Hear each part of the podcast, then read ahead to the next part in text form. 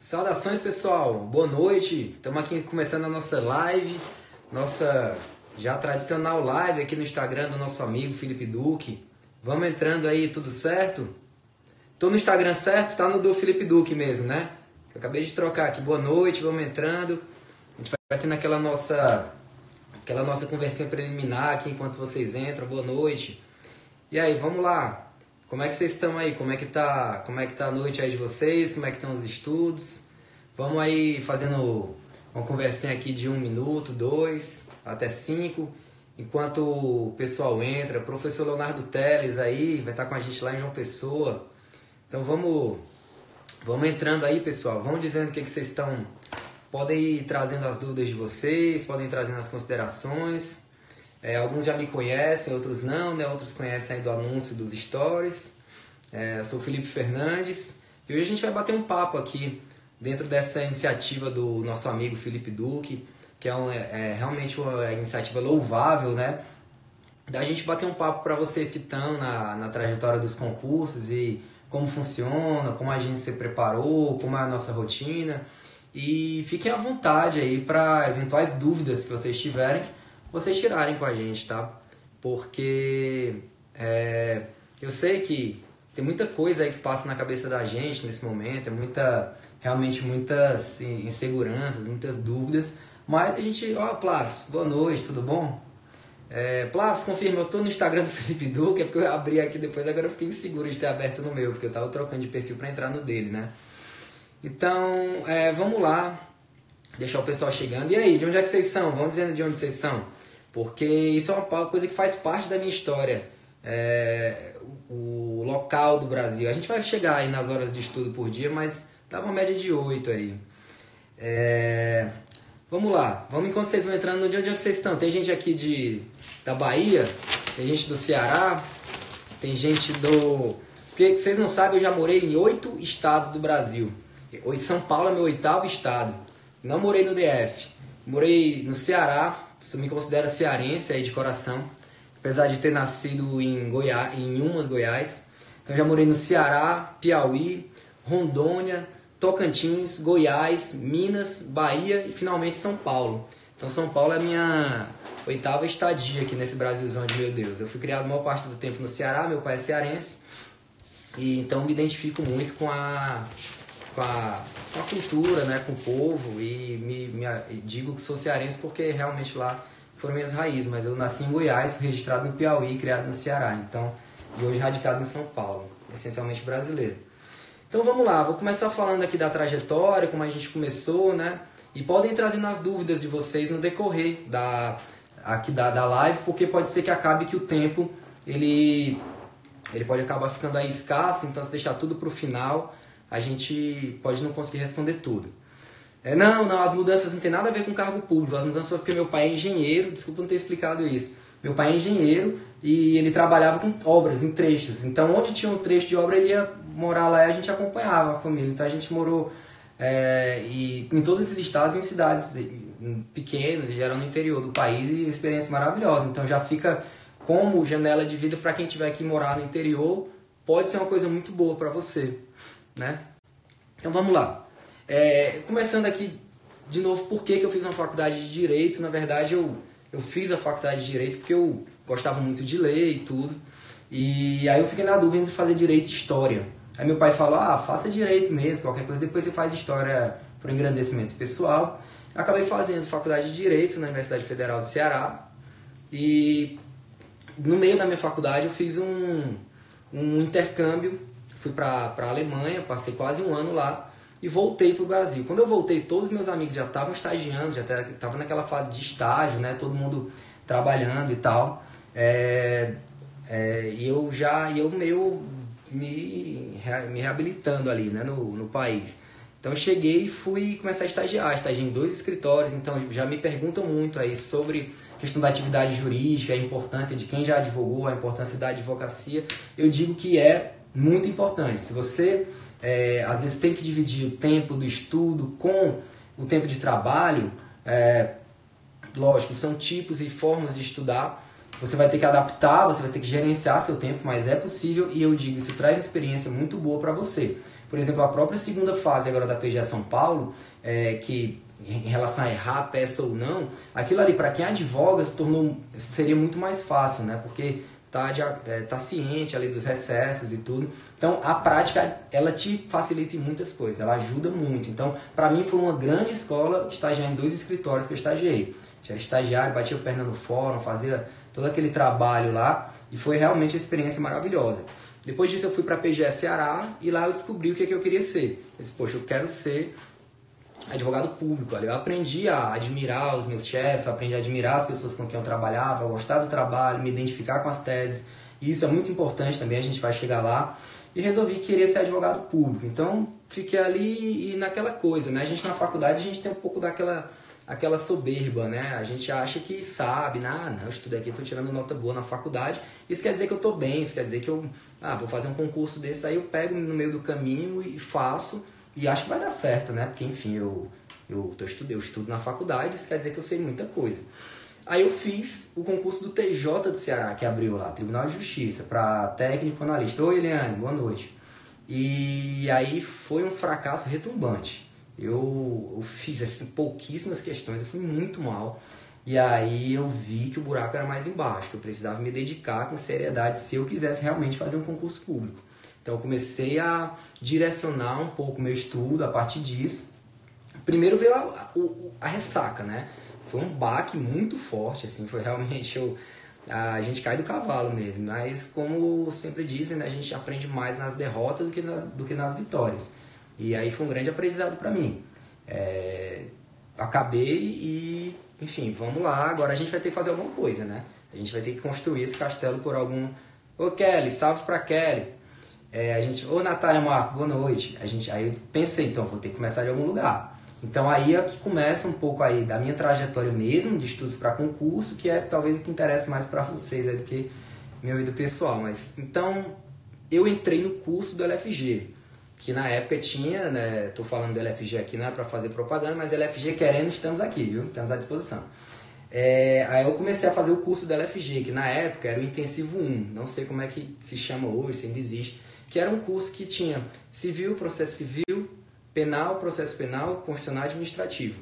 Foi um curso semestral e para mim foi realmente um divisor de águas, porque eu não tinha muito ali aquela noção, né, aquela coisa bisurada para concurso, aquele direcionamento. E a primeira lição aí para mim, para mim a, a, que eu posso deixar para vocês dentro da minha experiência foi o fato aí de é, o meu caderno do LFG. Nossa, meu caderno da LFG foi uma coisa assim que me acompanhou até a minha aprovação. Porque aquele caderninho ali com aquelas aulas e tal, anotava, ele era um conteúdo assim, sistematizado, um conteúdo objetivo, um conteúdo com as minhas palavras, que eu acho que você explicar algo para si mesmo, ou até explicar algo para alguém, é muito, facilita muito o seu aprendizado. Então aquele caderno, toda véspera de concurso, quando eu estava pertinho, saiu o edital, eu sentava e revisava o meu caderno. Lógico, também Fiz estudo por meio de livros, né, que é muito importante, você não vai fazer tudo só com caderno, mas o que aconteceu é que esse intensivo 1 foi muito importante para mim, porque eu acompanhei as aulas e as aulas eu acompanhava a aula em si e o estudo por meio de um livro. E isso talvez seja um pouco da dificuldade da aula, que é por isso que as pessoas não gostam muito de aula. Porque você assiste a aula e depois você tem que reestudar, porque a memória da gente é visual. A gente, o que a gente está ouvindo, a gente apreende muito menos do que aquilo que a gente leu. Então, você vendo a aula, pelo menos é meu conselho, o ideal é você ler depois aquilo que deu na aula. Então, às vezes, para quem já está mais avançado nos estudos, lembrem que eu estava começando ali, é, às vezes é interessante você simplesmente é, ler, não, não, talvez não precise mais de aula, cada um sabe o seu ritmo, mas falando aqui dentro do que eu acredito. Então, para mim foi muito bom, porque além disso, além do meu caderno, eu fiquei com meus livros todos grifados, que esse era um método que eu adotava também, que era o que? O grifo. Então eu lia e ia grifando, fazendo pontuações, fazendo é, anotações. Então, véspera de concurso, saindo edital, eu relia aqueles meus livros capa a capa. Então, aquele livro que eu demorei três meses para ler, eu conseguia ler ali em, em, cinco dias, em seis dias, porque eu ia só no grifo, onde eu sabia, aquilo que eu já, sab, já tinha uma noção boa, que eu estava seguro, eu pulava, passava. Virou ali o meu método de estudo. Então, você usar sempre o seu método, você se habituar com os seus é, instrumentos de estudo são muito bons. É muito bom porque você pode aí, é, você está num diálogo com você mesmo. E aí, vamos lá, doutrina, né? Eu sempre gostei, é, por exemplo, desses livros mais resumidos para concurso. Você não pode pegar para concurso estudar constitucional pelo canotilho. Isso vai te fazer perder tempo, vai ser menos objetivo para você. Então eu pegava ali, eu gostei muito do Pedro Lenza. Pedro Lenza me ajudou muito em constitucional. Vicente Paulo Marcelo Alexandrino em é, direito administrativo. Então foram esses livros aí que vocês vão, essas, ah, hoje em dia, os resumos da Juspod eu acho muito bons. Você pode ir pegando esses livros é, eu aconselho a você dar uma folheada, tentar mais de um, porque às vezes tem aquele autor que casa com você. E eu vou deixar um, uma bibliografia, assim, vou tentar deixar. Até que de cabeça eu não vou lembrar talvez todos, mas aí vocês me mandam no, ou no direct, ou eu deixo postado em algum lugar, a gente tenta ver uma bibliografia aí. É, então, assim, é, você às vezes se identifica com um autor e outro não, às vezes você conversa com um colega e aí eles, poxa, esse livro é muito ruim. Eu digo, não, é, esse livro é bom, eu gosto. Então não tem um livro bom e ruim essencialmente, é aquele livro que dentro desse mercado que a gente tem hoje um mercado muito bom de livros para concurso, tem sendo um livro que você se identifica que você, você se identifica que você que está ali dentro da, da, desses principais, eu acho que pode ir com segurança. Então é isso. Então depois desse, desse fracasso retumbante, que a Jéssica perguntando da, da jornada, eu comecei a falar um pouquinho, mas só lembrando, o primeiro concurso que eu fiz foi um do TJ, foi um fracasso retumbante, eu fiz pouquíssimas questões, isso foi um baque para mim. E depois então eu comecei a estudar já porque eu queria, que era as PGS. Então eu fiz a PGA Alagoas primeiro, é, eu até me habilitei, mas fiquei lá atrás, foi aquela coisa, não passei, né? E depois veio PGA Pernambuco. Aí eu resolvi, é, vou fazer. Fiz a PGE Pernambuco e no mesmo tempo a PGE São Paulo, que é o cargo que eu exerço hoje. Então eu tava lá, eu lembro que eu tava numa festa em Fortaleza, já me preparando para PGE Pernambuco, já tava com a cabeça naquilo. E um amigo chegou e falou comigo assim: "Ah, e aí, vai fazer PGE São Paulo?" Eu disse: "Não, não, não tava nem sabendo. Acho que não, já tô focado aí na PGE Pernambuco e tal." Ele disse: "Pô, mas são 100 vagas." Eu, é, 100 vagas a gente começa a pensar diferente, né? E além disso, nesse intercâmbio eu tinha do intercâmbio que eu fiz durante a faculdade, eu passei a gostar de morar numa cidade maior e tudo. Então eu queria morar numa cidade maior que Fortaleza. Então casou perfeitamente com um concurso de 100 vagas, numa cidade que eu gostaria de morar. E aí. E aí. É, fui para fui direto aí para fiz a, até acabei fazendo a PGA Pernambuco e passei na primeira fase. Só que teve um detalhe que no mesmo, na mesma época foi a PGA São Paulo. E eu não e a PGA São Paulo foi anulada a primeira fase dela, a primeira vez que eu fiz. Eu passei na primeira fase também, só que é uma prova que foi anulada. Não sei se alguém aqui se recorda, se alguém tomou conhecimento disso, mas esse concurso ele teve ele teve algumas questões repetidas de outro concurso. Era, um, era a prova de tributário. Eles repetiram sete das dez questões do concurso anterior da PG Pernambuco, não o que eu tinha feito. E aí, por algum por uma decisão administrativa, esse concurso foi anulado e teve mais uma vez é, a primeira fase de novo. Só que caiu exatamente, ou foi exatamente na data, ou um fim de semana muito próximo aí da PGA Pernambuco. Que eu tive que fazer aí, como diz o Barroso, aquelas escolhas trágicas, né? Eu tive que na primeira fase. Só que teve um detalhe que no mesmo, na mesma época foi a PGA São Paulo. E eu não. E a PGA São Paulo foi anulada a primeira fase dela, a primeira vez que eu fiz. Eu passei na primeira fase também, só que é uma prova que foi anulada. Não sei se alguém aqui se recorda, se alguém tomou conhecimento disso, mas esse concurso ele teve ele teve algumas questões repetidas de outro concurso, era, um, era a prova de tributário, eles repetiram sete das dez questões do concurso anterior da PG Pernambuco, não o que eu tinha feito. E aí, por, algum, por uma decisão administrativa, esse concurso foi anulado e teve mais uma vez é, a primeira fase de novo. Só que caiu exatamente, ou foi exatamente na data, ou um fim de semana muito próximo aí da PG Pernambuco, que eu tive que fazer aí, como diz o Barroso, aquelas escolhas trágicas, né? Eu tive que decidir aí, poxa, eu faço a segunda fase da PGA Pernambuco ou vou fazer a PGA São Paulo? De novo, a primeira fase de novo. E aí é aquele all-in, né? A gente tem que tomar decisões na vida, tem aquela angústia para a gente decidir, e aí eu me decidi pela PGA São Paulo. Passei na primeira fase, veio a segunda fase, eu fiz o cursinho da LFG também para a segunda fase. Nessa época, é, eu vou falar um pouquinho mais do modo de estudo especificamente, mas nessa época eu já estava é, estudando só em casa, mas fiz o cursinho para a segunda fase também, que foi muito válido. Passei na segunda fase e a oral é, também acabei passando e graças a Deus fui é, nomeado empossado. Mas assim, é uma, uma jornada que a gente, eu acho que a primeira coisa para quem estuda para concurso é você ver que é um exercício de humildade, assim. A gente sai da faculdade, quando eu falo com essa essa certa presunção, é natural. É na... A gente jovem, eu já não sou mais tão jovem, mas quando a gente é jovem, a gente tem essa impetuosidade, é, essa, essa arrogância no bom sentido, de ah, eu vou desbravar o mundo e eu sei, eu consigo. E aí e a gente às vezes tem que cair do cavalo mesmo, assim, isso melhora a gente até como pessoa mesmo. Então eu mudei minha trajetória para concurso com essa reprovação no TJ. Acho que foi a coisa mais importante que eu tive, porque mostrou para mim que eu não era nada, eu não sabia nada, eu não era ninguém e concurso é realmente é, a, a meritocracia em si. Eu não gosto tanto dessa palavra na acepção que ela é usada hoje, mas sim, ela denota aí um mérito realmente, mas você tem que fazer por merecer. E não tem segredo, é dedicação, estudo. É...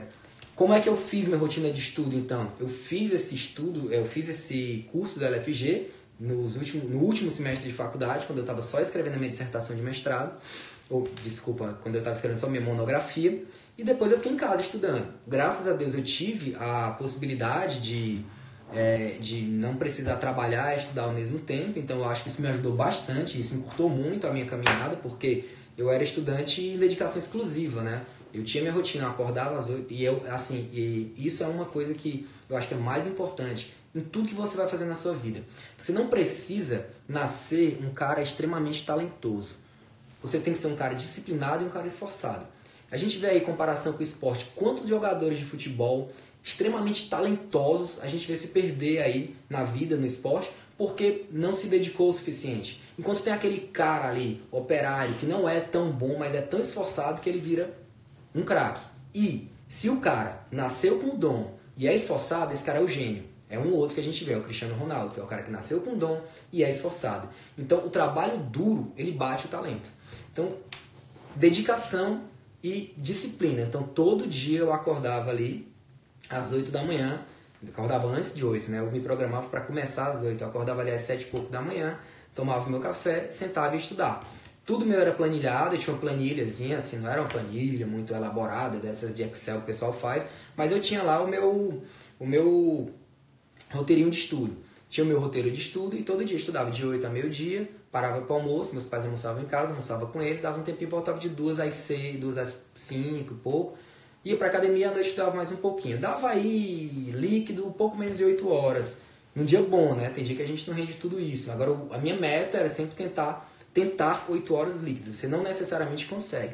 Eu estudava na minha casa, mas às vezes eu ficava meio de saco cheio de estudar em casa e ia estudar no, no na biblioteca, né? No LFG lá, que tinha também, sempre me revi no LFG. Então tinha a a biblioteca lá, a salinha de estudos. Às vezes eu passava um tempo na salinha, às vezes eu passava um tempo em casa. Eu acho que essa mudança é boa para você que acaba ficando meio, é, meio, meio saciado, meio, meio de saco cheio daquele ambiente no qual você tá. Então às vezes trocar é bom, eu trocava, mas eu trocava assim, dois meses em um, um mês em outro, porque eu acho que a rotina ela é libertadora. A rotina ela te, ela te permite fazer tudo que você quer. Tem até uma parar. Tem um, uma historinha do Sartre que fala do cara que era. Ele queria ser livre, ele queria ser livre de tudo. Ele queria. É, ele não queria. Ele não se envolvia com ninguém emocionalmente, ele não tinha mulher, ele, ele não ele se afastou da família dele, ele largou o emprego, porque ele não queria se prender a nada. E acabou que ele se tornou um cara solitário e infeliz. Então, a conclusão que se chega é que para você ser livre, você tem que sacrificar um pouco da sua liberdade. Então, para você render, para você conseguir fazer alguma coisa, você tem que ter a sua rotina. Então, às vezes as pessoas falam da rotina como uma coisa negativa, mas ela pode ser muito positiva para você. Ela pode te ajudar a chegar nos seus, seus objetivos, ela pode aí ser o segredo de, uma de, de realmente até depois, para ter uma vida feliz, é ter uma boa rotina, que é isso que acho que é uma coisa que a gente vai pontuar aqui. Mas então, é, era esse estudo direcionado em casa, né, lendo é, Pessoal, vocês estão muito calados, tá tudo certo? Estão com alguma dúvida? Vão falando aí, vai perguntando qualquer coisa. É, e aí vai. Então, assim, estudar nos fins de semana, eu sempre estudei nos fins de semana. Agora sim, sempre estudei de segunda a sexta, o domingo era meu. Esse foi um combinado com meu pai lá na época do. Lá na época do vestibular, que ele ficava preocupado, quer dizer que eu não estava estudando e tal. E porque eu queria sair no sábado à noite, ele ficava, meu Deus, você está saindo e não está estudando no domingo. Ele disse, olha, então vamos fazer o seguinte: até sábado, meio-dia, eu cumpro com minhas obrigações. Agora, depois do meio-dia, é meu. Com os concursos, eu acabei assim o sábado indo um pouco mais, né? Ali depois do, de depois do almoço. Mas ali, sábado, final da tarde, era meu, era meu momento, era de sair com meus amigos, sair com meu então namorado, hoje minha esposa, e realmente para domingo dar uma descansada, porque o descanso faz parte do seu treino também. Se você só estudar, só estudar, só estudar, você vai acabar. É, eu só grifava. Lipe Campina, é uma, eu só grifava. Então, você, se você só. É como se você está treinando para um campeonato. Se você só treina, você vai dar um overtraining, você vai se machucar, você vai é, é, se lesionar. O organismo ele precisa descansar. Então, a sua cabeça ela precisa descansar também. Então, você vai ter que. Tá travando, pessoal? Tá o que aí ou tá, tá. Me digam. Então, tinha isso. Domingo eu tirava para descansar. Então, as minhas técnicas aí de retenção de conteúdo, né? Dentro dessas, dessa, meu, dessa minha meta diária de 8 horas, como eu disse, eu não trabalhava, eu só estudava, é, eu tentava sempre grifar, eram os grifos do meu caderno. Então, eu não, não, não costumava fazer resumos, porque o resumo eu até tentei no começo, mas não foi é, tão... não foi tão... É, não rendeu tanto para mim, então eu fiquei com os resumos e minhas anotações, anotação pontinho mesmo ali. E aí, quantas matérias por dia eu estudava? Eu estudava, eu tentava separar duas matérias por dia, uma para manhã e uma para tarde. Então, às vezes eu fazia constitucional, administrativo, civil e penal, fazia na época fazia meio diferente, meio casado aí, porque também tem uma coisa, você passar o dia inteiro na matéria vai te saturar dessa matéria. Às vezes você, tá, você troca de livro, troca de conteúdo, isso vai te dar um up. Você vai estar tá começando outro treino, é outra, é outra forma que sua cabeça vai trabalhar. E outra coisa, toda sexta de manhã eu li os informativos. E eu sou, vocês, é, eu sou da geração pré-dizer o direito. Eu tinha que entrar lá no site do Supremo e olhar os informativos, é, tentava ler os informativos ali de um por um. É, e, e, é meio confuso, né? E é outra coisa, você tem que fazer uma escolha um pouco arbitrária do que, que você seleciona ali. Então eu ia lá, eu tentava, eu pegava os informativos, lia daquele jeito que dá, eu tentava bater um papo depois com alguém, é, para conversar o que, que tinha entendido dos informativos também. E, mas realmente era, era mais difícil. Hoje em dia, com dizer o direito, era muito. Hoje em dia facilitou bastante a vida, né? Hoje em dia, é, o, realmente é, eles merecem todos, todos os elogios, porque é um trabalho louvável que nos ajuda bastante. E que eu acho que, inclusive, que subiu um pouco aí a regra dos concursos, porque é, o pessoal está bem afiado. Não que antigamente fosse fácil, porque nunca foi, mas realmente é. Eu vejo, vejo a galera que vem falar comigo hoje em dia, os caras estão jurisprudência aqui na cabeça, na ponta da língua. Vocês estão muito preparados. Quem estuda para concurso hoje é muito preparado. É, para dizer o direito é, é, é tristeza mesmo.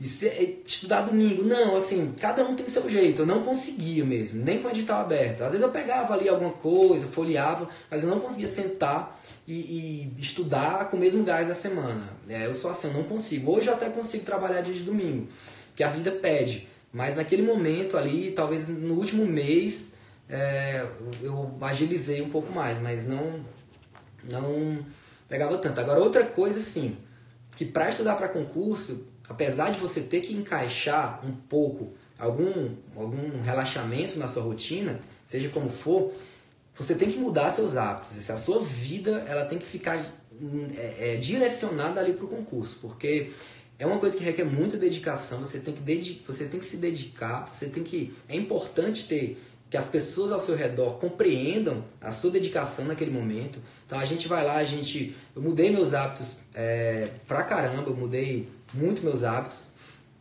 E porque a forma de vida da gente muda, né? Então, se você estava acostumado a tomar aquela cervejinha na sexta-noite, acabou. Estava acostumado aí, eu morando em Fortaleza, tinha aquela caranguejada na quinta-noite, acabou. Não fazia mais isso. Eventualmente, ali no meio da semana, quando estava bem estressado, saía para comer um, um, sushi ali no meio da semana, mas coisa rápida, voltava para casa. Então, realmente foi um compromisso que eu tive comigo mesmo de não, de não sair durante a semana é, que eu acabei levando até hoje.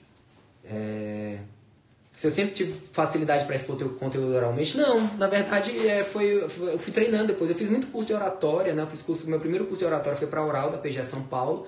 E, mas eu fiz muitos, pra, fiz na própria procuradoria, eu fiz, fiz cursos lá. Mas assim, é gostar de contar história. Eu gosto de contar história. Às vezes a, a, o pessoal acha engraçado, que às vezes eu, eu gosto de conversar e contar. E às vezes eu acho que eu tô incomodando as pessoas falando muito, assim. Por isso que eu, quando eu começo a falar de um assunto para vocês, se eu estiver fugindo do tema, vocês me avisem, que eu começo a falar, falo de onde eu morei, falo disso, daquilo. E aí o cara diz, esse cara tá falando tem nada a ver, eu tô aqui pra ouvir falar da experiência dele com o concurso. Mas é porque tá tudo ligado, né? Tudo é, a nossa janela, é, ela é o que faz a gente ser o que a gente é. Então não tem como falar de uma coisa sem falar da outra. Mas olha, eu falando muito de novo. Enfim, então é, essa era basicamente minha rotina de estudos. Perguntarem se eu fazia revisões periódicas. Acabava que não, minha revisão periódica era por meio dos exercícios, né? Terminava uma matéria, eu fazia um exercício. É, naquela semana, por exemplo. Eu terminava aquela matéria ali e eu ia tentar fazer exercício sobre ela. Terminando um grupo de matérias, eu ia tentar fazer uma prova. E aí eu ia vendo a minha evolução com as provas para ver quanto, como eu estava melhorando. Como... E isso é estimulante, né? Você fazer uma prova, você faz 61, depois você faz 70 e outra, e você vê que você está indo mais legal. Quantos meses ou anos estudando, acabou que, assim, aquele negócio, tem o seu concurso, né? O meu concurso apareceu até rapidamente, eu, eu passei pouco mais de um ano estudando, eu me formei em 2009, em 2010, em junho de 2010 eu estava empossado na PGE.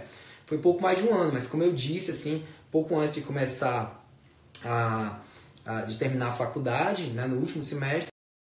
Ele encerrou. Foi. E aí, pessoal, voltando aqui, Tá ok? Vamos ver se a gente consegue agora continuar, né? Estão me vendo? Voltou? Tinha travado? Pronto, vocês estão voltando aos poucos aí. Vão me dizendo aí, vão me dando retorno, pelo amor de Deus. Eu tô, tô me sentindo muito sozinho aqui. Vocês estão, vocês estão muito calados. Vocês não ainda não, não perguntaram nada da PGE São Paulo. Então vamos lá, vamos deixando vocês voltando aos pouquinhos aqui. Voltou. É, eu travei, eu acabei fechando aquela ali. Estamos voltando agora de novo. Então, vamos lá aos pouquinhos, retornando, ok. Isso aí, pessoal. Então é isso. É, a gente estava falando Natal, Natal Terra Boa, João Duque, tudo bem?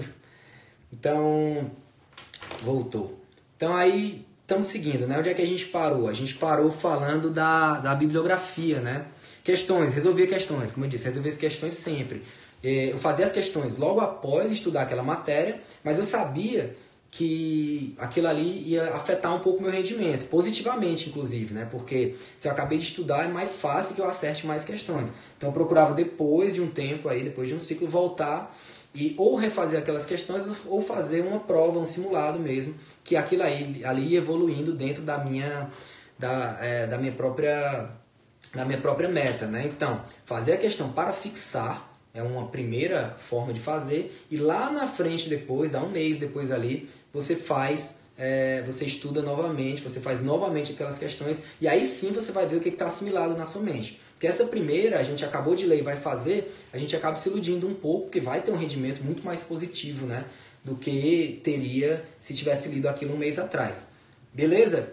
Então, é, seguindo aqui em frente a bibliografia. Como eu falei, eu não anotei aqui exatamente uma bibliografia para falar para vocês, mas é, aconselho aí as sinopses, por exemplo, hoje essas sinopses da JustPod, elas são muito completas, eu gosto bastante. O, é, o Pedro Lenza também, como eu falei, o Vicente Paulo Marcelo Alexandrino, né, eu acho que então vocês têm que a gente vai vendo aí são são muitas é muito pessoal, né? Como eu falei, é muito pessoal. E assim, falar sobre outra coisa que acho que é, é muito importante nessa jornada de quem está estudando para concurso, que são os dias difíceis, né? Porque até hoje, por curiosidade, por... eu estava vendo o meu Instagram de professor. Ah, só falando aqui para vocês que não sabem, eu tenho um Instagram de professor, chama prof.felipefernandes. E aí vocês podem é, me procurar lá. Quem é, entra em contato lá, vê que eu respondo os directs, eu posto dicas diárias aí. Então é totalmente conteúdo totalmente gratuito, tem um site também, é, www.professorfelipefernandes.com.br. Vocês podem é, verificar lá, vocês podem entrar. A gente está começando ainda, tem um conteúdo gratuito lá já, mas a gente vai postar aulas, está gravando aulas, as aulas aí semana que vem e vai deixar para vocês, vocês aproveitarem. Então, assim, desse meu. Por que, que eu falo? Eu tava falando disso porque eu dizendo que hoje, no meu Instagram de professor, vi muita gente falando de dias complicados, né, de dias difíceis que estava tendo. E realmente isso faz parte da jornada de quem está estudando para concurso. Cara, vai ter aquela sua tia maldosa que olha para você e pergunta: "E aí, já passou?" Vai ter aquela pessoa que olha para você e sabe que você não passou e pergunta: "E aí, como é que foi naquela prova?" Vai ter aquele seu primo que passou em 20 concursos, sabe? Vai ter pessoa que não, não é nem por maldade, mas ela pergunta para você como é que você tá indo, é uma facada no coração, né? Você tem aquele seu amigo que trocou de carro, você vê seus amigos viajando, amigo para, passando férias no exterior, e você lá, você é um estudante, você é um mero estudante. E do nada, isso que eu acho que é a mágica do concurso, é que do nada você não tem nada e você passa a ter aquilo que você tanto almejou, porque é do dia para a noite. Na, no, se você for, por exemplo, trabalhar na iniciativa privada, se for ser advogado, você tem aí alguns anos para construir seu portfólio, para construir sua gama de clientes, para começar a ganhar né, aquela grana que, que vai poder te dar essa estabilidade ou a tranquilidade para você começar a fazer seus projetos pessoais, né? Porque isso é um o, o sucesso entre aspas é um meio para você viver bem, para você ser feliz com a sua família, para você fazer as coisas que você deseja. E aí esses o concurso público ele te deixa com nada ali e você, outra coisa, você nunca sabe que você está preparado até passar. Eu acho que se o cara diz que ele foi para aquela prova sabendo que ele ia passar, eu acho que ele é uma pessoa muito confiante. Assim, eu particularmente nunca tive essa confiança. Eu só soube que eu estava preparado para passar quando eu passei. Porque até então era sempre naquela, tipo, ah, não sei, vamos ver, é difícil, a gente tem que tentar, né? Vamos, vamos ver qual é. E realmente é aquela coisa, de uma hora para outra você se vê aprovado. E aí você tem toda. E aí começa a sua vida profissional nesse, nesse concurso. Então, se eu considero que todos os aprovados na PGA São Paulo serão nomeados, eu aposto nessa hipótese, aposto sim. Então você, é, você tem então dias muito difíceis, porque você não tem nada, você está lá, você está estudando, você não tem aquele dinheiro para sair no fim de semana, você não tem aquela liberdade que os outros já podem ter de sair na sexta-noite, de sair no fim de semana, de programar uma viagem no feriado, sabe? E a, a sociedade te cobra, porque as pessoas elas, elas nem sempre acreditam em você, às vezes nem você mesmo acredita, mas é isso que eu estava falando um dia desse, você tem que olhar, e eu acho que eu tive pouco isso meu, na minha trajetória de concurso, mas você tem que olhar aquela prova ali, você tem que dizer, eu vou destruir essa prova. Você tem que ser humilde, mas dentro do seu coração, na sua mente, na hora que você vai entrar naquela prova ali, você tem que dizer, hoje sou eu. Hoje eu vou destruir esse negócio, porque eu sei o tanto que eu sofri, eu sei o tanto que eu tava naquela porcaria daquela salinha, eu sei que eu tô sem grana, eu sei que isso aqui vai decidir meu futuro. E você vai lá, cara, você vai lá e destrói. Porque tem uma coisa do inconsciente que salva, que tá lá no seu subconsciente que é o que te motiva. E, e aí, quanto tempo você estuda para concurso? É até passar. É até passar porque eu conheço gente que estudou oito anos para concurso e hoje está lá, feliz da vida. Já pensou se essa pessoa tivesse existido? Eu conheço gente que passou com, na, na, durante a faculdade. Conheço, mas também conheço gente que passou oito anos, como eu estou dizendo aqui. Então, cada um tem o seu tempo. Isso não é medida de inteligência. O concurso ele vai medir o quanto você está preparado para aquela prova. Ele vai medir o quanto você se preparou. Então, se você não passou naquela prova, se você foi muito mal naquela prova, não quer dizer que você é uma pessoa que não tem capacidade. Quer dizer que você não estava adequadamente preparado para aquela prova. Então, essa é a, a, a a grande coisa é treino. É treino específico. O que eu estou dizendo, você vai pegar o canotilho, ler o canotilho todinho, você vai ser um cara muito culto. Mas você não necessariamente vai bem na prova de constitucional. Porque tem, tem especificidades. O treino é específico para aquela prova que você vai fazer. Você não pode fazer um treino com outra especificidade. Se você vai correr uma maratona, você tem que treinar a correr uma maratona. Se você vai correr uma corrida de 100 metros, você tem que treinar para a corrida de 100 metros. Então, se você às vezes tem um desejo acadêmico, ah, eu gosto de criar, eu gosto de teorias aí alemãs, legal, deixa para fazer isso. Quando você passar, você vai fazer isso lá no seu mestrado, no seu doutorado, você vai ter a oportunidade se você desejar. Mas para o concurso, realmente, é o que o STF entende, é o que o STJ entende, é a doutrina majoritária. Não dá para a gente criar né, doutrina aí para concurso público. Concurso público realmente é treino e dedicação é bater, bater ali, estudar, revisar, ler os grifos e botar para frente no é, e fazer as revisões adequadamente aí. Então, é, e aí chegando, mais alguma coisa vocês queiram saber durante a rotina? E aí agora a rotina como aprovado, né? Porque existe uma vida após concurso. E eu acho que às vezes assim, a gente tem que botar isso na balança também. Como quando eu escolhi vir para São Paulo, é porque eu tinha uma afinidade com a cidade e eu tinha uma afinidade com a carreira que eu escolhi. Então, às vezes a gente Eu não tinha, eu não, não tinha uma meta de resolução de questões. Eu fazia é, de acordo ali com, era mais, eu botava, separava determinado horário para fazer. Na minha época tinha os super provas, que era tipo um precursor do que concursos. É, e aí eu ia fazendo ali dentro do, do meu tempo, né? Porque depende um pouco do estilo da prova, às vezes ser mais longos, as, que concursos, o que concurso, o super provas. Se alguém, é, tô me entregando aqui a idade. Não, não lia lei seca diariamente. E, e aí você tem que ver, você tem que ter uma rotina, você, você tem que ter uma facilidade aí para a rotina que você vai fazer. Como eu me preparei para a segunda fase? Porque vem uma pergunta aqui. Bom, para a segunda fase, eu basicamente eu refiz o caminho da primeira fase, estudando conteúdo, e treinei aquela parte de processo civil, né? Por exemplo, quais peças eu iria fazer, porque você tem que saber a peça que você vai fazer. Então você tem que aprender a fazer uma peça, você tem que aprender, a, você tem que saber fazer apelação, você tem que saber fazer um recurso extraordinário. Então esse é um, o formal é específico, mas esse formal você pega aí na preparação específica para a segunda fase.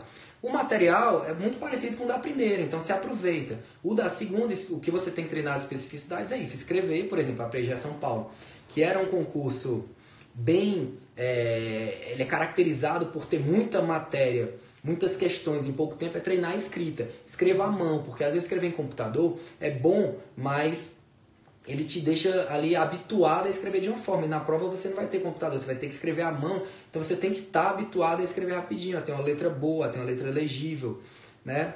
E a escolha para a PGE veio na faculdade porque eu fui estagiário da PGE do Ceará. É, é isso. Então, é, mais alguma coisa sobre isso? Não. Rotina pós-aprovada, então. Falando sobre a carreira que eu escolhi e o que, que eu acho de carreiras. Pessoal, acho que assim, às vezes a, a gente busca o concurso público por uma estabilidade, né? Por uma... É, pelo, a gente busca aí porque vê, ah, vou conseguir fazer uma viagem legal nas férias, por causa do salário. Mas assim, uma verdade sobre o concurso público é que ele fecha duas portas na sua vida. A da riqueza e a da pobreza. Você nunca vai ser pobre, mas você nunca vai ser rico.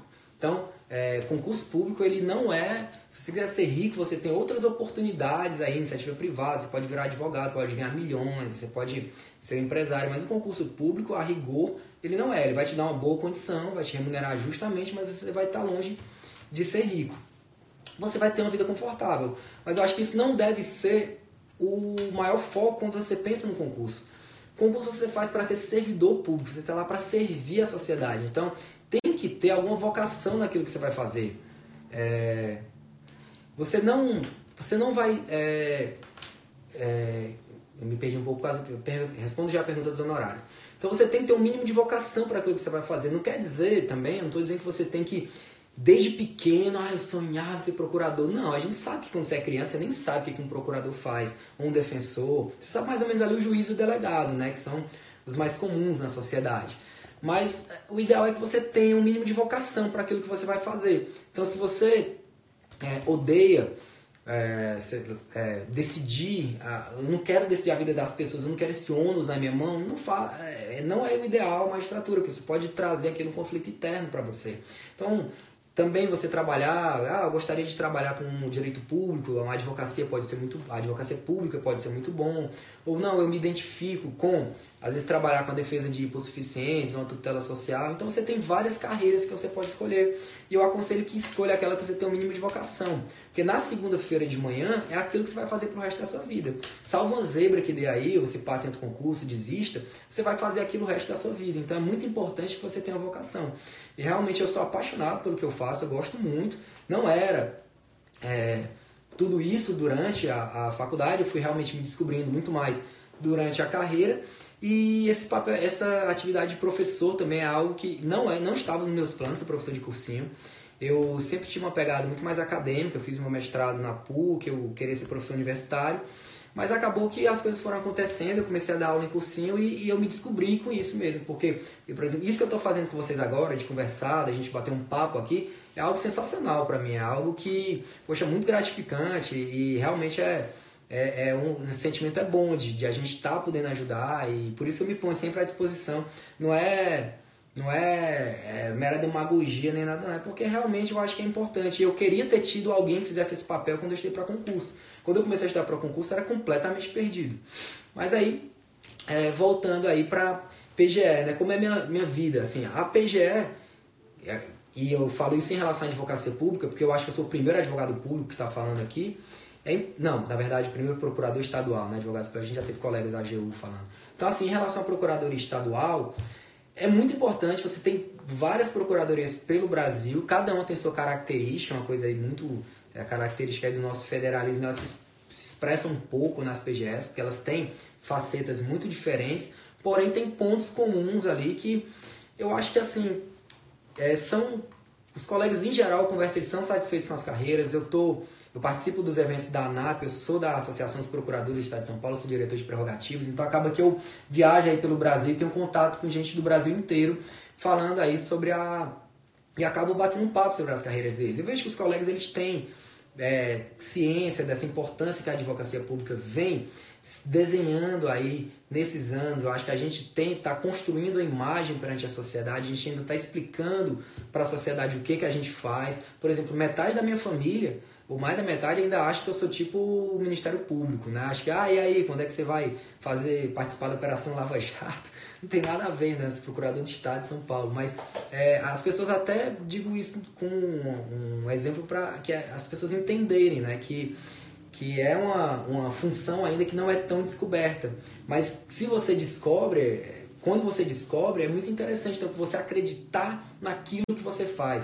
Você acreditar no, no Estado de Direito, você acreditar que existe o regime das leis, você acreditar no controle e o controle que você pode exercer. Então eu trabalho muito com, com direito de greve. Eu acho sensacional, assim, é uma coisa que me estimula.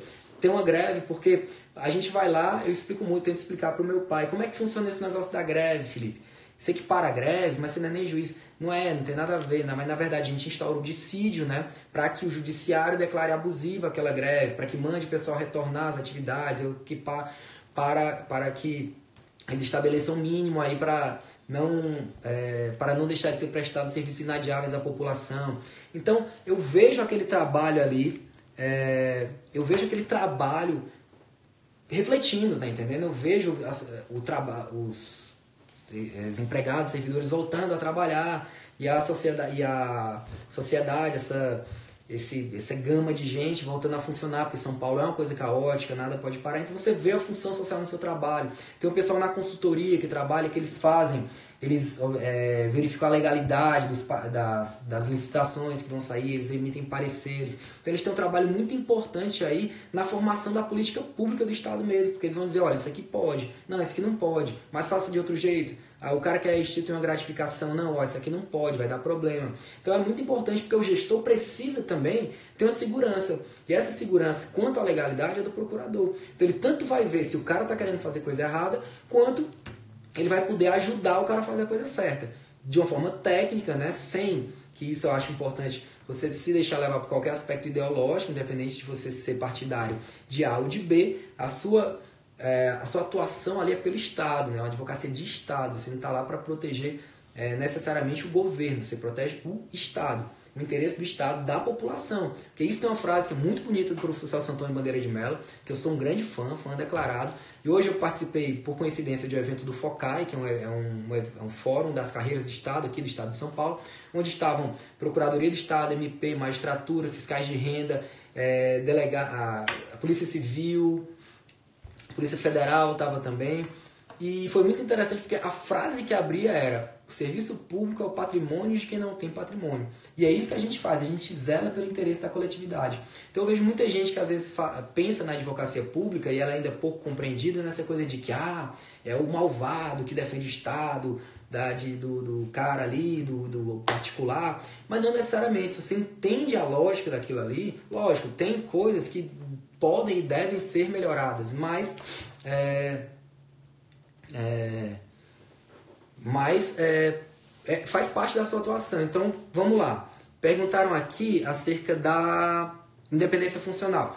Ó, independência funcional não é, assim, uma coisa que as pessoas também precisam saber é que não é o MP, você não tem aquela, aquela autonomia que o Ministério Público tem. é, é, a carreira ela é hierarquizada, existe inclusive a, a PEC da autonomia, né, a PEC 82, que pretende dar uma autonomia aí, mas não para o procurador em si. A ideia é dar uma autonomia para a carreira. Então, ainda que você tenha uma carreira autônoma, que vai ser importante na proteção do, da coisa pública, é, o procurador ele tem que se submeter aí aos ditames da instituição. Porque é, são ossos do ofício, né? Realmente, em relação a isso, se você tem, às vezes, muito problema com hierarquia, eu vejo alguns colegas que às vezes têm, eles não se adaptam tão bem porque eles dizem, ah, mas eu tenho que contestar isso aqui, eu não sou a favor, eu tenho que pedir dispensa. Então eles me perguntaram, para você deixar de recorrer, para você deixar de contestar, você tem que pedir uma dispensa, você não pode fazer aquilo ali de fonte própria. Hoje a gente tem uma dispensa reversa, tem determinados temas que já são dispensados automaticamente, você simplesmente não recorre, registra lá na pasta. É, e se você quiser recorrer daquele tema, você justifica por que, que você está recorrendo. Mas basicamente existe essa autonomia mais tutelada, né? dentro da, dos ditames da instituição, que eu acho muito importante porque nós somos aqui 1.200 cargos. Se cada um for fazer do seu jeito, pode complicar um pouco. Então, é, estou explicando para vocês sem dar tanta ênfase à minha convicção pessoal, mas fica aí é, mais ou menos como funciona. E a atuação prática na PGE, se é como eu esperava quando eu estudava? Olha, isso é uma coisa que eu falo não só, não vou falar não só da minha carreira, mas da prática do direito como um todo. A prática ela é bem é diferente daquilo que você estuda na teoria, né? Na prática a teoria é outra. A gente acaba vendo aí que às vezes a gente sai com aqueles aquelas certezas absolutas, ah, a doutrina diz que é assim, então é. Aí chega o juiz e diz completamente diferente, ou o seu superior, o seu colega que você vai conversar. E isso é muito importante porque você vai realmente você vai vendo que não, tem, não existem certezas absolutas, né? É, que é debate, o direito é debate, você é debater. O tempo todo vai ter alguém discordando de você, o cara do outro lado vai estar discordando de você. A gente vê muito a, a sociedade aprendendo a discutir. Eu acho que quem faz direito já vai aí desde o começo sendo estimulado a discutir, né? A discutir os temas, a, a ver que às vezes a verdade ela é, ela é relativa, porque existe um ponto ali que altera. Lógico, existe interpretação jurídica correta, mas existe um trabalho para achar essa interpretação.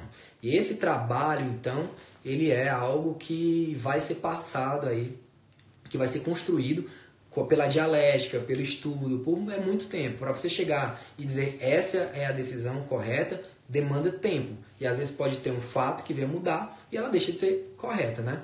Então, pessoal, talvez a live, o começo não tenha ficado salvo. Então, vou dar uma recapitulada, só se a gente ficar só com essa. É, só voltando, né? Já estava conversando, eu sou o Felipe Fernandes, sou procurador do Estado de São Paulo. Eu fiz minha especialização em Direito do Estado na Escola Superior da Procuradoria Geral do Estado. E, é, e, e fiz meu mestrado em Direito na PUC de São Paulo. No entanto, como eu sempre trabalhei com empregados públicos, eu é, acabei me bandeando também para o lado aí do direito do trabalho. Então, eu acabo que pesquiso aí nos dois temas, tanto o direito do trabalho quanto o direito administrativo. Já estou até aí na iminência de, de lançar um, um livrinho que é sobre, sobre o direito do trabalho na administração pública, porque eu acho que é algo que ainda não é tão explorado, eu acho que é algo meio novo e, a, e não tem... Assim, tem o livro do professor Rogério Neve, que eu sou fã, mas não está ele não tá, se não me engano, ele não está atualizando nos últimos anos, então queria dar essa contribuição aí para vocês. Responsabilidade dos pareceres, bem, é, na verdade, o que a tese, a tese majoritária, né, que é aplicada é que a responsabilidade do parecerista é só em caso de dolo, né? Não existe aí, não é, ele não vai ser condenado em caso de culpa. Então, o parecerista ele tem, às vezes ele é, não necessariamente ele tem que aplicar a tese majoritária, mas o importante é que ele ressalve, porque até uma ética com o cliente dele, que aqui no caso é o Estado. Então ele vai dizer, olha, vá por esse lado, mas tem que lembrar que por outro lado tem outro posicionamento aqui. Então você pode trazer os dois posicionamentos e trazer sua conclusão dentro aí daquilo que você considera a posição jurídica mais correta e adequada para aquele caso. Beleza, pessoal? Estamos aqui, a gente já está quase uma hora, eu estou quase uma hora falando para vocês e eu estou falando mais do que vocês aqui, até virou meio que um monólogo, né? Eu gosto de falar, mas não é tanto assim. Então, é... tô brincando, tô... eu gosto de falar. E podem, tiverem mais alguma pergunta a acrescentar, a gente está à disposição. É, previsão de criação de carreira de apoio jurídico na PGE. Olha, Márcio, tem, a gente tem um projeto de lei aí e se Deus quiser, ano que vem a gente manda para a Assembleia, existe um projeto do gabinete de mandar um projeto de lei de carreira de apoio da PGE. Para estruturar, a gente ainda não tem uma carreira de apoio tão estruturada como outras carreiras, mas a ideia é que isso se resolva aí, é, ou pelo menos comece a engatinhar nos próximos anos, porque o trabalho do procurador, eu entendo, ele tem que ser realmente direcionado aí para fazer aquele atividade fim, né? Eu lembro de uma vez eu tive uma reunião com o, a gente teve uma reunião com o, o, o governador na época e a gente foi explicar justamente a necessidade de uma carreira de apoio. E ele falou, é, aí ele fez uma comparação que eu achei boa. Ele disse, o, o Adib Jatene, quando ele era, operava aqui em São Paulo, ele chegava e ia direto lá, ele já estava tudo pronto quando ele chegava para fazer o toque dele lá no paciente. Então, já tinham aberto, já tinham lavado, já tinham, o, o, já tinham os médicos da equipe, já tinham os enfermeiros, já tinham os auxiliares, todo mundo ali tinha feito o trabalho. Ele chegava lá e só o filé mignon dele ele batia lá. Então, justamente, a nossa ideia de carreira de apoio é que o procurador faça um trabalho mais intelectual, mais jurídico, mais pensante, porque isso é bom para a gente, é bom para o contribuinte, porque falando como cidadão, é importante que o trabalho da gente seja otimizado, porque é, não tem por que você pagar bem a um servidor, a um procurador para fazer o trabalho é, jurídico e ele acabar sendo desviado para outras funções que poderiam ser feitas por alguém é, com remuneração é, mais adequada para aquilo, porque aí acaba sendo um desperdício de dinheiro público, né? A carreira de apoio dificulta um novo concurso de PGE? Não, acredito que não. Tem muito cargo vago, tem 400 cargos vagos aí e tem 400 cargos vagos. E, então acho que vai demorar, assim, né? a gente não vai conseguir prover com esse concurso, então provavelmente haverá outro. Doutor Ival melhorou as condições dos procuradores de São Paulo. Vocês estão com as perguntas, hein? Não, é, é, foi um, foi um antigo procurador-geral, foi um colega, trabalhou por muitos anos e a gente agradece serviços prestados, foi uma pessoa importante na carreira.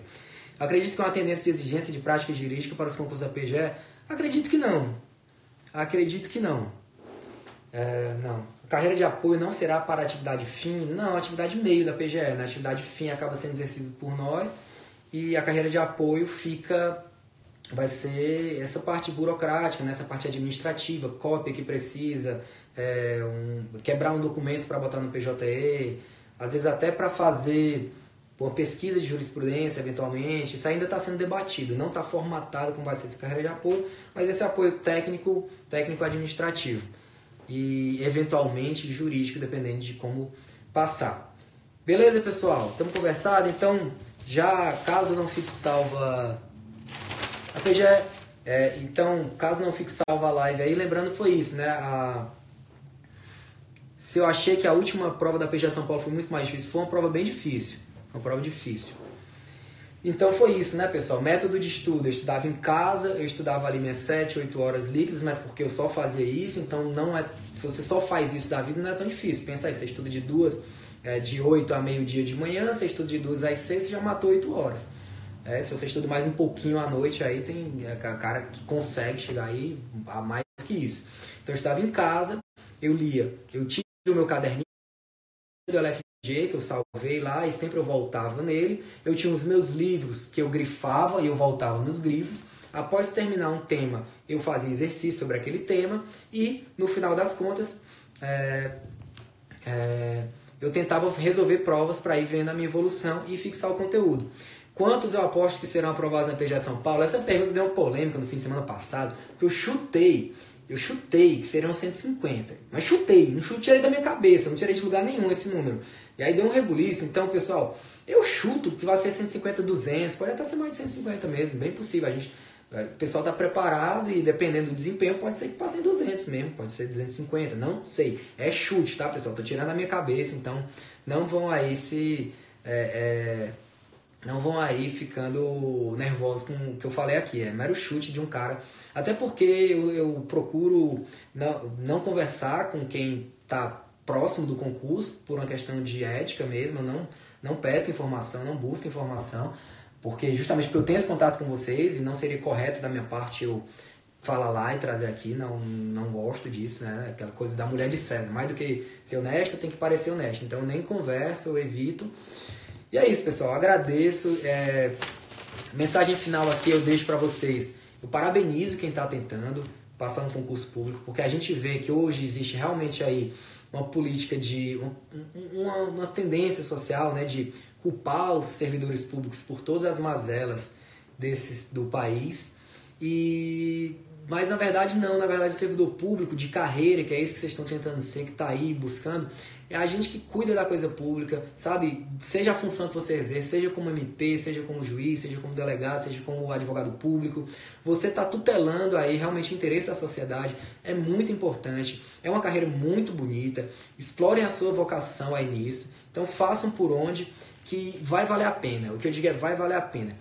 Haverá dias difíceis, Dias, dias melhores virão, aquele dia que você vai e consegue quase fechar ou fechar sua rodada de exercícios. Isso aí vai te dar um estímulo, vai te ajudar, você vai se sentir melhor. E vai ter dia que vai ser ruim também. Mas aí, como, como diz o filósofo aí do século XXI, que eu sou muito fã, que é o Rock Balboa, né? O que importa na vida não é quando você bate, é quando você consegue apanhar e continuar. É assim que você ganha. Então a gente apanha muito essa vida. Depois você passar no concurso, você vai apanhar pra caramba também. Mas aí você vai continuar e você vai ver que vai chegar lá e tudo vai valer a pena, porque a vida da gente é isso mesmo, a vida é batalha. E se você batalhar aqui dentro do que você está querendo, você vai ser é, uma pessoa, você vai ter estímulo, você vai ser uma pessoa feliz aí com o que você deseja. Beleza, pessoal? Me procurem lá, lembra do meu Instagram, viu? Arroba prof.felipefernandes. Estamos tentando crescer lá. Eu conto com o apoio de vocês. No site também material gratuito. Nas próximas semanas está saindo a aulinha para vocês. Valeu, pessoal. Uma boa noite. Tudo de bom aí.